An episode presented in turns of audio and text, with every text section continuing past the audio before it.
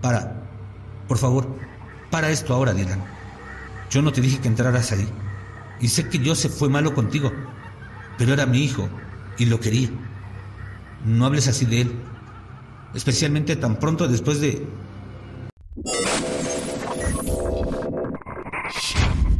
con los audífonos puestos. Mi hermano murió hace dos semanas y dejó algo aterrador en su habitación.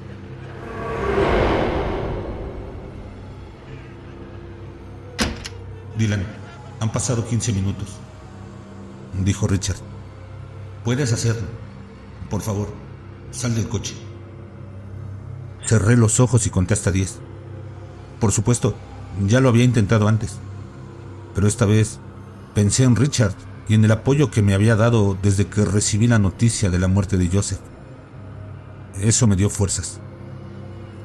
Levanté lentamente las piernas y las puse sobre el asfalto. Richard cerró la puerta del pasajero detrás de mí.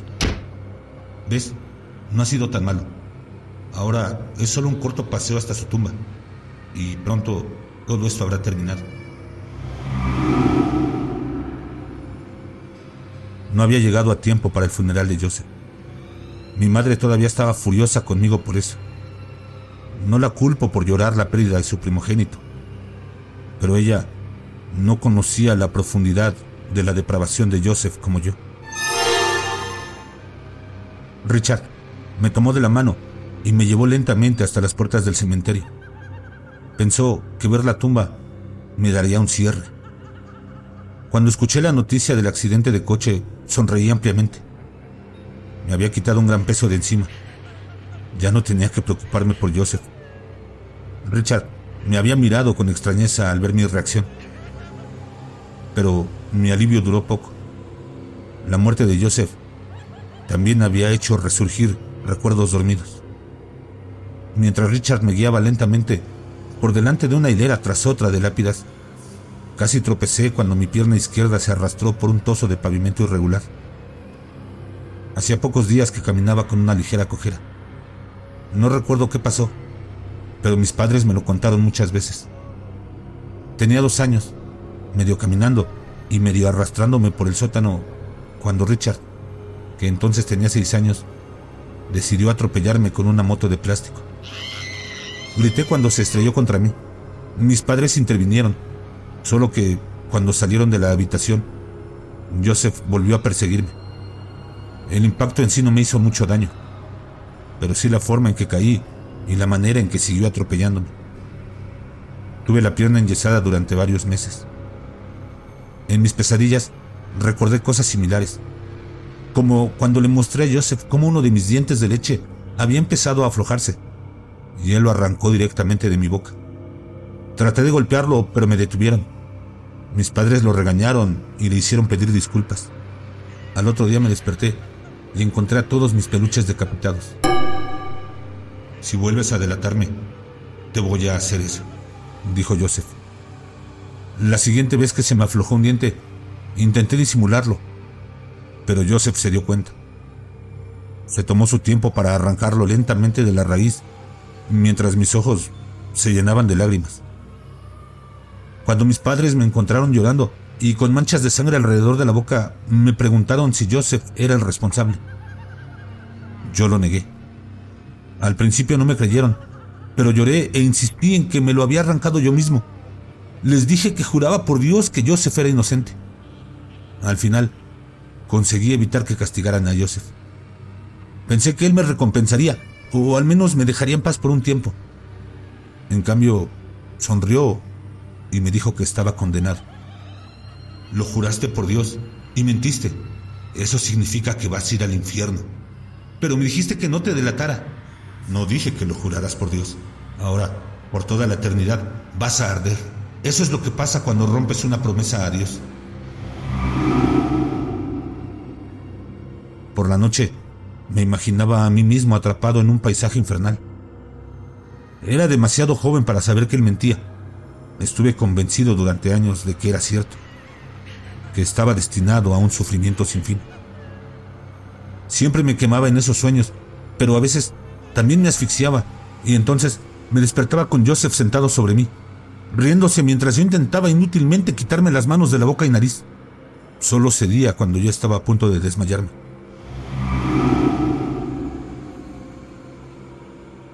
En mi primer año de la secundaria, llegué a casa con mi boleta llena de buenas calificaciones. Cuando mis padres me elogiaron, sentí que él me observaba. Esa noche me desperté y encontré su mano de nuevo sobre mi boca. Haz ruido y te mataré. Me dijo mientras me quemaba con el encendedor de mi padre. Dejó marcas de quemaduras donde mi ropa las ocultaba. Esto es lo que vas a sentir después de que mueras. Para siempre, pero mucho peor. Será así en todo tu cuerpo y nunca parará. Volvíamos juntos a casa en autobús y nuestra parada era la última de la ruta. Él siempre se sentaba en la parte de atrás con los chicos mayores que se creían populares. Yo me sentaba adelante, justo detrás del conductor. Ahí me sentía más seguro. Le encantaba atormentarme durante esos viajes. Un día, al pasar junto a mí de camino a la parte de atrás, abrió la mano para mostrarme el encendedor. Por supuesto, lógicamente, era poco probable que intentara utilizarlo conmigo durante el viaje en autobús, ya que el conductor intervendría. Pero igualmente jugaba conmigo. En cada parada se levantaba y se acercaba un asiento a la parte delantera. Yo miraba hacia atrás, contando el número de asientos que nos separaban y rezando para que no me alcanzara. Estaba justo detrás de mí cuando el autobús entró en nuestro barrio. Me acobardé en la esquina de mi asiento mientras él me miraba desde arriba. Puede que hoy no te haga daño, pero ten cuidado. Cualquier día vendré por ti. Cuando la puerta se abrió, Salí corriendo para alejarme de él. Acabé tropezando por las escaleras y raspándome la espinilla contra el suelo de afuera. Un año después, cometí un error. Dije en su presencia que me gustaba una canción. Unos días después, estaba en el sótano. Era un sábado por la mañana. Nuestro padre estaba en la oficina y nuestra madre aún dormía. Joseph bajó con un viejo equipo de música portátil. Te gusta esta canción, ¿verdad? Dijo mientras la hacía sonar. Sí, dije con los ojos muy abiertos y preocupados. Me inmovilizó cuando empezó el primer estribillo. Había ganado un poco de músculo desde que entró en el equipo de lucha de la escuela secundaria. Me retorció el brazo y lo estiró hacia atrás. Intenté defenderme, pero me sujetó con facilidad. Durante el último minuto de la canción, me sujetó el brazo con fuerza alrededor del cuello. Solo cuando terminó la canción me soltó, dejándome jadeando desesperadamente. Repitió esta tortura cada vez que podía salirse con la suya. Finalmente, consiguió su objetivo. Cada vez que oía esa canción, solo podía pensar en el dolor asfixiante que experimentaba en sus manos. Cuando estaba en tercer grado, me dijo algo que se me quedó grabado para siempre. Pronto me verás menos. Dentro de un año voy a estar ocupado en el instituto y luego me iré a la universidad. Pero quiero que sepas que nunca me voy a olvidar de ti. ¿Qué, qué quieres decir? Me miró con sus gélidos ojos azules. Voy a construir una recámara de tortura. Voy a trabajar en ella lentamente durante muchos años. Va a tener sierras y agujas y pozos de bichos que te comerán los ojos. Al final, te convencerás de que estoy mintiendo. Pensarás que es una gran broma. Pero un día, estarás viviendo tu vida y entonces, de repente, te desmayarás. Y entonces, cuando despiertes, tus brazos y piernas estarán atados y te inyectaré un producto químico que hará que tu piel arda. Sentirás que estás en llamas para siempre. Nunca te dejaré salir y cuando mueras de viejo, te despertarás en el infierno y será aún peor. Corrí a mi habitación y cerré la puerta. No volvió a hablar de ello, pero no le hacía falta. A veces lo veía subir la pequeña escalera que llevaba a su habitación. Me sonreía mientras abría y cerraba lentamente la puerta detrás de sí. Sabía lo que yo estaba pensando. Con el tiempo, crecí lo suficiente como para dudar de lo que me había contado. Sabía que era poco creíble que estuviera construyendo lo que había descrito. No sabía cómo hacer algo así, y aunque lo hiciera, mis padres se lo quitarían. Sin embargo, me daba demasiado miedo mirar. Para mí, la puerta de su habitación permanecía cerrada siempre. En ese momento, Richard y yo llegamos a la tumba de Joseph. Ya se ha ido. Puedes aceptarlo, me dijo Richard. Miré por encima de la lápida y una suave brisa cayó sobre mí. El cementerio estaba tranquilo y silencioso. Gracias.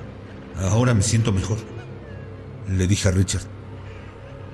Acabábamos de dar la vuelta para dirigirnos al coche cuando sentí un tirón en el pie.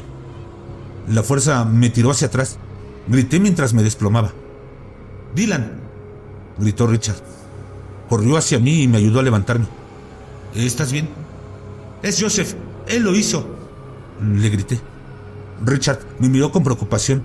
La tumba y el trozo de hierba que tenía delante estaban tranquilos y sin alteraciones. ¿De qué estás hablando? preguntó Richard. Es como si hubiera extendido la mano y... Dejé que mi voz se cortara al darme cuenta de lo que estaba diciendo. Richard estaba comprensiblemente preocupado por mí. Había sido paciente conmigo, pero me di cuenta de que se estaba acercando a su límite. No lo culparía por abandonar el barco y dejarme, dado el modo en que estaba actuando.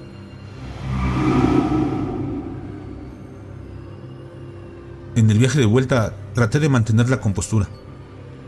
¿Qué es lo que hizo que tu hermana actuara como lo hizo? preguntó Richard.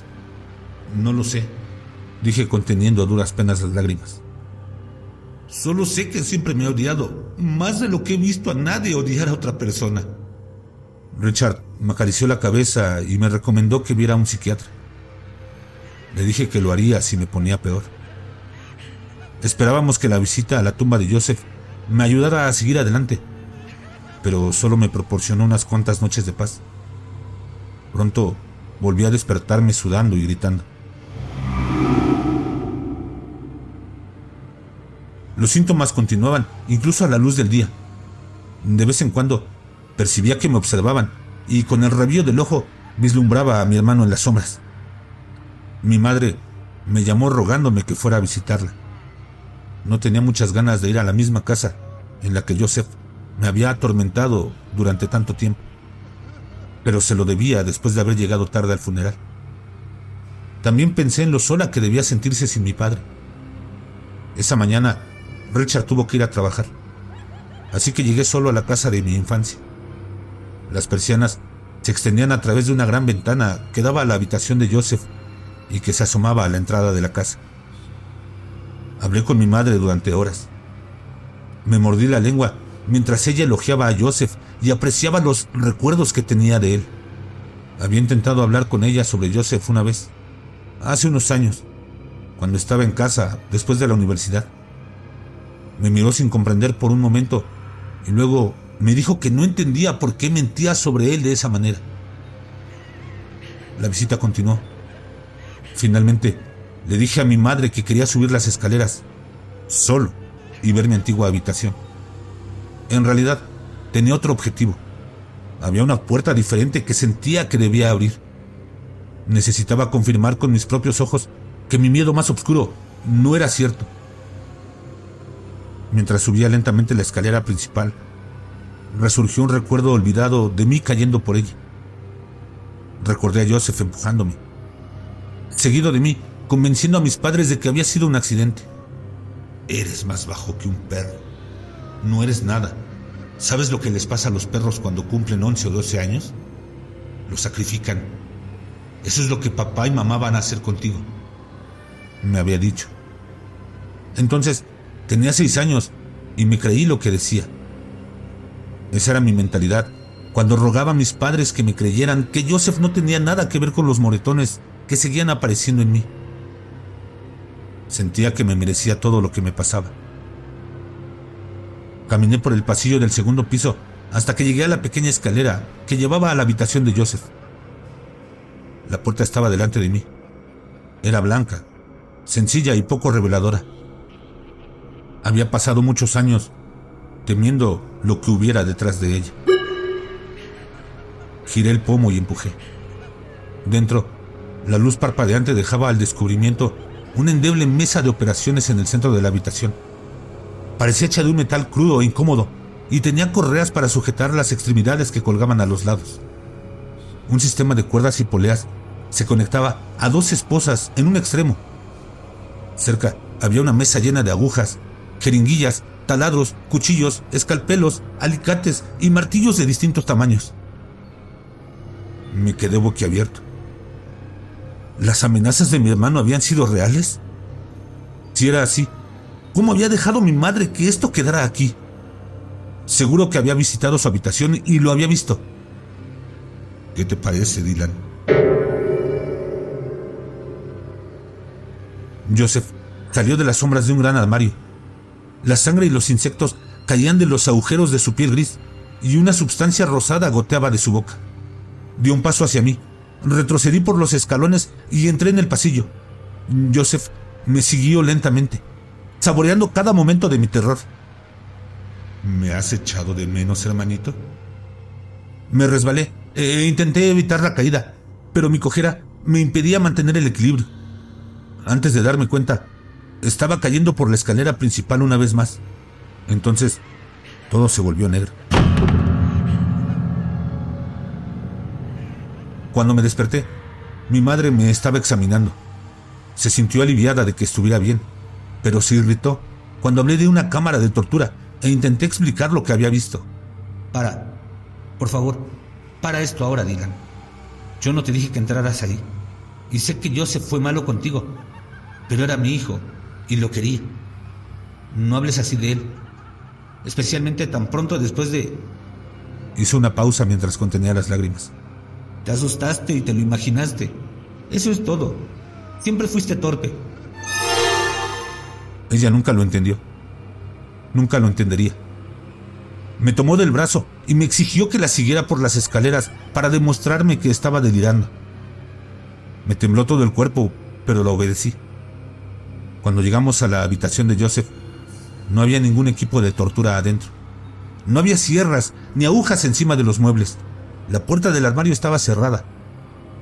Me di cuenta de que realmente podría haber estado alucinando. Fui una buena madre. Joseph era bueno.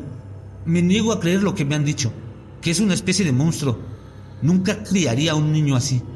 Mamá, llevo años intentando decirte, no, prefiero morir a creer lo que dices. No lo haré. No es verdad. ¿Cómo te atreves a mentir así sobre tu único hermano? No respondí. No porque no se me ocurriera nada que decir, sino porque sabía que nunca cambiaría de opinión. Esa tarde concerté una cita con un psiquiatra. Richard me llevó a la consulta y se sentó en la sala de espera durante mi primera visita. El psiquiatra y yo hablamos sobre los traumas reprimidos y las manifestaciones de los recuerdos enterrados.